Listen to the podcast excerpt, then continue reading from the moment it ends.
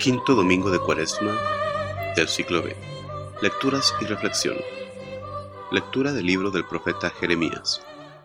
Se acerca el tiempo, dice el Señor, en que haré con la casa de Israel y la casa de Judá una alianza nueva. No será como la alianza que hice con los padres de ustedes, cuando los tomé de la mano para sacarlos de Egipto. Ellos rompieron mi alianza, y yo tuve que hacer un escarmiento con ellos. Esta será la alianza nueva que voy a hacer con la casa de Israel. Voy a poner mi ley en lo más profundo de su mente y voy a grabarla en sus corazones. Yo seré su Dios y ellos serán mi pueblo. Ya nadie tendrá que instruir a su prójimo ni a su hermano diciéndole, conoce al Señor, porque todos me van a conocer, desde el más pequeño hasta el mayor de todos, cuando yo les perdone sus culpas y olvide para siempre sus pecados. Palabra de Dios. La respuesta al salmo de este domingo proviene del Salmo 50. Piedad, Señor, ten piedad, pues pecamos contra ti.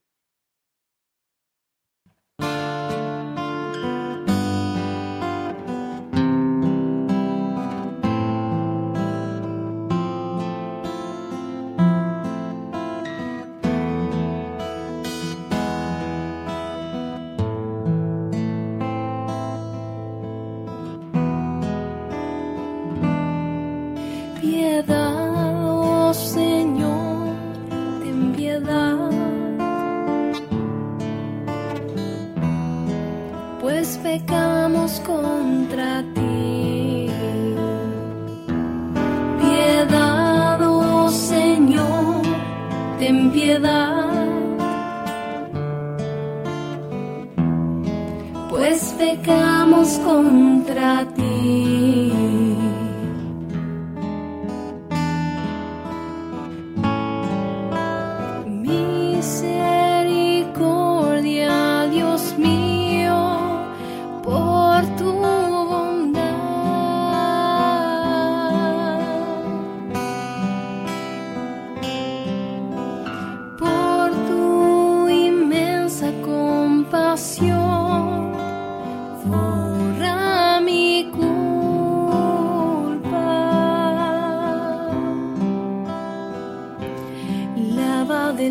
Mi delito, lávame,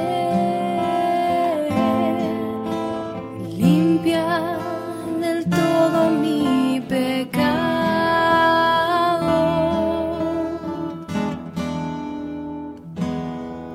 Piedad, oh Señor, ten piedad. pues pecamos contra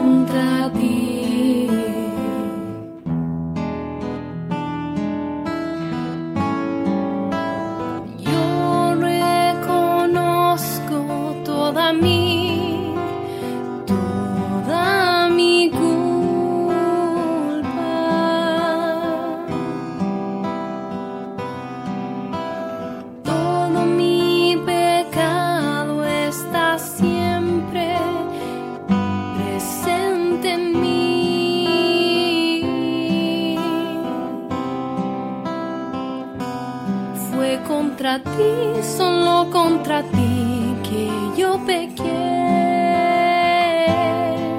y cometí la maldad que aborreces.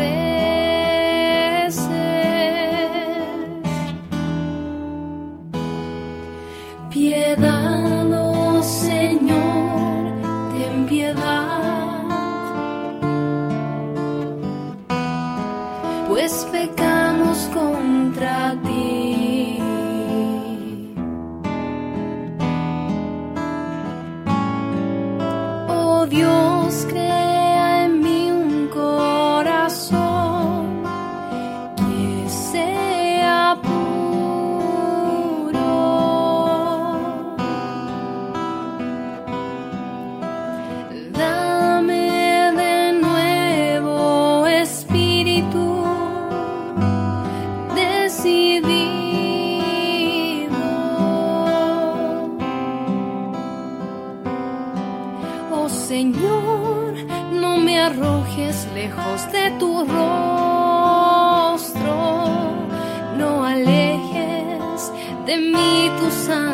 Espíritu.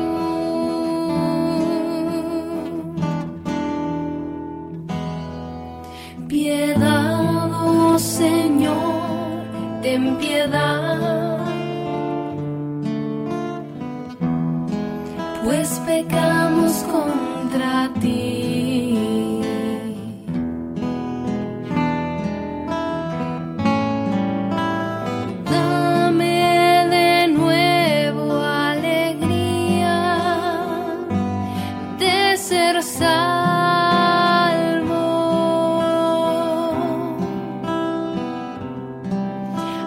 Afianzame con espíritu generoso.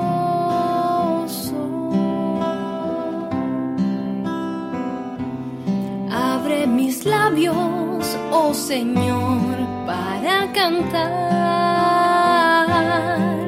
y mi boca proclamará tu alabanza.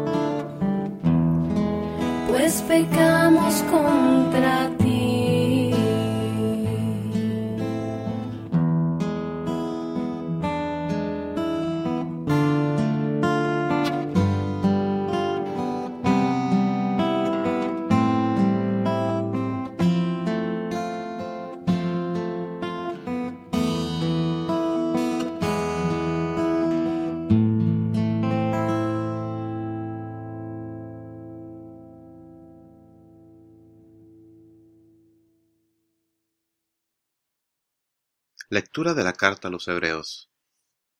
Hermanos, durante su vida mortal, Cristo ofreció oraciones y súplicas con fuertes voces y lágrimas a aquel que podía librarlo de la muerte, y fue escuchado por su piedad. A pesar de que era el Hijo, aprendió a obedecer padeciendo, y llegando a su perfección, se convirtió en la causa de la salvación eterna para todos los que lo obedecen. Palabra de Dios. El Evangelio de este domingo proviene del Evangelio según San Juan. Entre los que habían llegado a Jerusalén para adorar a Dios en la fiesta de Pascua, había algunos griegos, los cuales se acercaron a Felipe, el de Bethsaida de Galilea, y le pidieron, Señor, quisiéramos ver a Jesús. Felipe fue a decírselo a Andrés. Andrés y Felipe se lo dijeron a Jesús, y él respondió, Ha llegado la hora de que el Hijo del Hombre sea glorificado. Yo les aseguro que si el grano de trigo sembrado en la tierra no muere, queda infecundo, pero si muere, producirá mucho fruto. El que se ama a sí mismo se pierde, el que se aborrece a sí mismo en este mundo se asegura para la vida eterna. El que quiera servirme, que me siga, para que donde yo esté, también esté mi servidor. El que me sirve será honrado por mi Padre. Ahora que tengo miedo, le voy a decir a mi Padre, Padre, líbrame de esta hora. No, pues precisamente para esta hora he venido. Padre, dale gloria a tu nombre. Se oyó entonces una voz que decía, Lo he glorificado y volveré a glorificarlo. De entre los que estaban ahí presentes y oyeron aquella voz, unos decían que había sido un trueno, otros que le había hablado un ángel, pero Jesús les dijo, Esa voz no ha venido por mí, sino por ustedes. Está llegando el juicio de este mundo, ya va a ser arrojado el príncipe de este mundo. Cuando yo sea levantado de la tierra, atraeré a todos hacia mí. Dijo esto, indicando de qué manera habría de morir. Palabra de Dios. Reflexión. En este domingo la primera lectura del profeta Jeremías nos describe el anuncio de la nueva alianza que Dios haría con su pueblo. Como vemos a través de la historia de la salvación, Dios había preparado a la humanidad a través de los diferentes convenios que había realizado, con Abraham, con Noé, con Moisés y con David. Ante la destrucción de la nación con el destierro babilónico, aparentemente todo se había perdido. Jeremías aquí les da la esperanza al pueblo de la restauración con una nueva alianza que Dios establecería con ellos. Esta promesa es cumplida de manera maravillosa e inesperada también en la persona de Jesús, que en su última cena proclama, Este es el cáliz de la alianza nueva y eterna. Las leyes pasadas, al ser escritas en losas de piedra, habían fallado porque no habían llegado a penetrar al corazón humano. Esta nueva alianza es diferente, porque ya no va a tener que ser escrita en tablas de piedra, sino que va a ser implantada en nuestro corazón y pensamiento por el Espíritu Santo, siendo principio vivificante en nuestro ser, de manera parecida a lo que San Pablo nos dice en la segunda carta a los Corintios capítulo 3 versículo 3. Esta nueva alianza es diferente, porque al ser una ley interior nunca va a ser quebrantada. El que sea interior significa que el proceso de seguir a Dios no se realiza simplemente por el seguir un grupo de leyes, sino que se realiza a través de una relación. Por eso nuestra fe se trata de una relación con el Dios que es amor. Este pasaje, una vez más, nos habla del gran amor que Dios nos tiene. Una y otra vez el pueblo de Dios había sido infiel, cayendo en la idolatría, abusando de los más pobres. Una y otra vez, el día de hoy, también somos infieles a nuestras promesas bautismales de rechazar el mal, rechazar el pecado. Tanto hoy como en tiempos de Jeremías, Dios nos muestra su bondad y misericordia al tomar la iniciativa para restaurar nuestra salud. Dios es un Dios amoroso que nos busca una y otra vez y que quiere nuestra salvación. En el pasaje del Evangelio de este domingo vemos como unos griegos, o sea, gentiles, querían ver a Jesús. Este acercamiento de los gentiles al Dios verdadero es contrastado con el rechazo de las autoridades religiosas como los saduceos, los fariseos, que plenamente estaban opuestos a Jesús. Este acercamiento por parte de los griegos es parte de lo que Jesús profetiza en este pasaje hacia el final. Cuando sea elevado de la tierra, atraeré todos a mí. Proceso para acercarse a Jesús, cómo se acerca los griegos a Felipe, que después checa con Andrés, si estaba bien que Jesús hablara con los gentiles. Recuerda un poco la burocracia que a veces existe en alguna de nuestras parroquias para venir y adorar a Dios en los sacramentos, pero eso es tema de otra reflexión. La respuesta de Jesús a Andrés y Felipe es una forma de predicción de su pasión, su pasión que es la paradoja más grande del mundo, que Jesús siendo Dios se humilla para vencer al pecado y darnos así la salvación.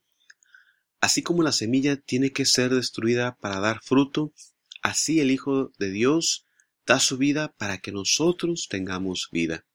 Como nos enseña San Agustín, la altura de su glorificación debía ser precedida por la profundidad de su pasión. De toda la riqueza que contiene el Evangelio este domingo quisiera subrayar un par de cosas más. Versículo 27 tenemos las palabras de Jesús que evocan las palabras en el huerto de Getsemaní. Nos dice Jesús, eh, no dice Jesús más bien, líbrame de esta copa, si para eso vino al mundo. De igual manera, nuestra oración debe ser la misma, siempre que se cumpla la voluntad de Dios en nuestras vidas. Este pasaje nos recuerda a las epifanías, eh, esos pasajes del bautismo y la transfiguración de Jesús que nos dan una manifestación de su divinidad. En el versículo 28 leemos de una voz que responde a la oración de Jesús, Padre, glorifica tu nombre. La voz responde proclamando de lo alto, lo he glorificado y de nuevo lo glorificaré. San Juan Crisantemo nos explica que la oración de Jesús glorifica tu nombre es una petición al Padre que lo guía hacia la cruz.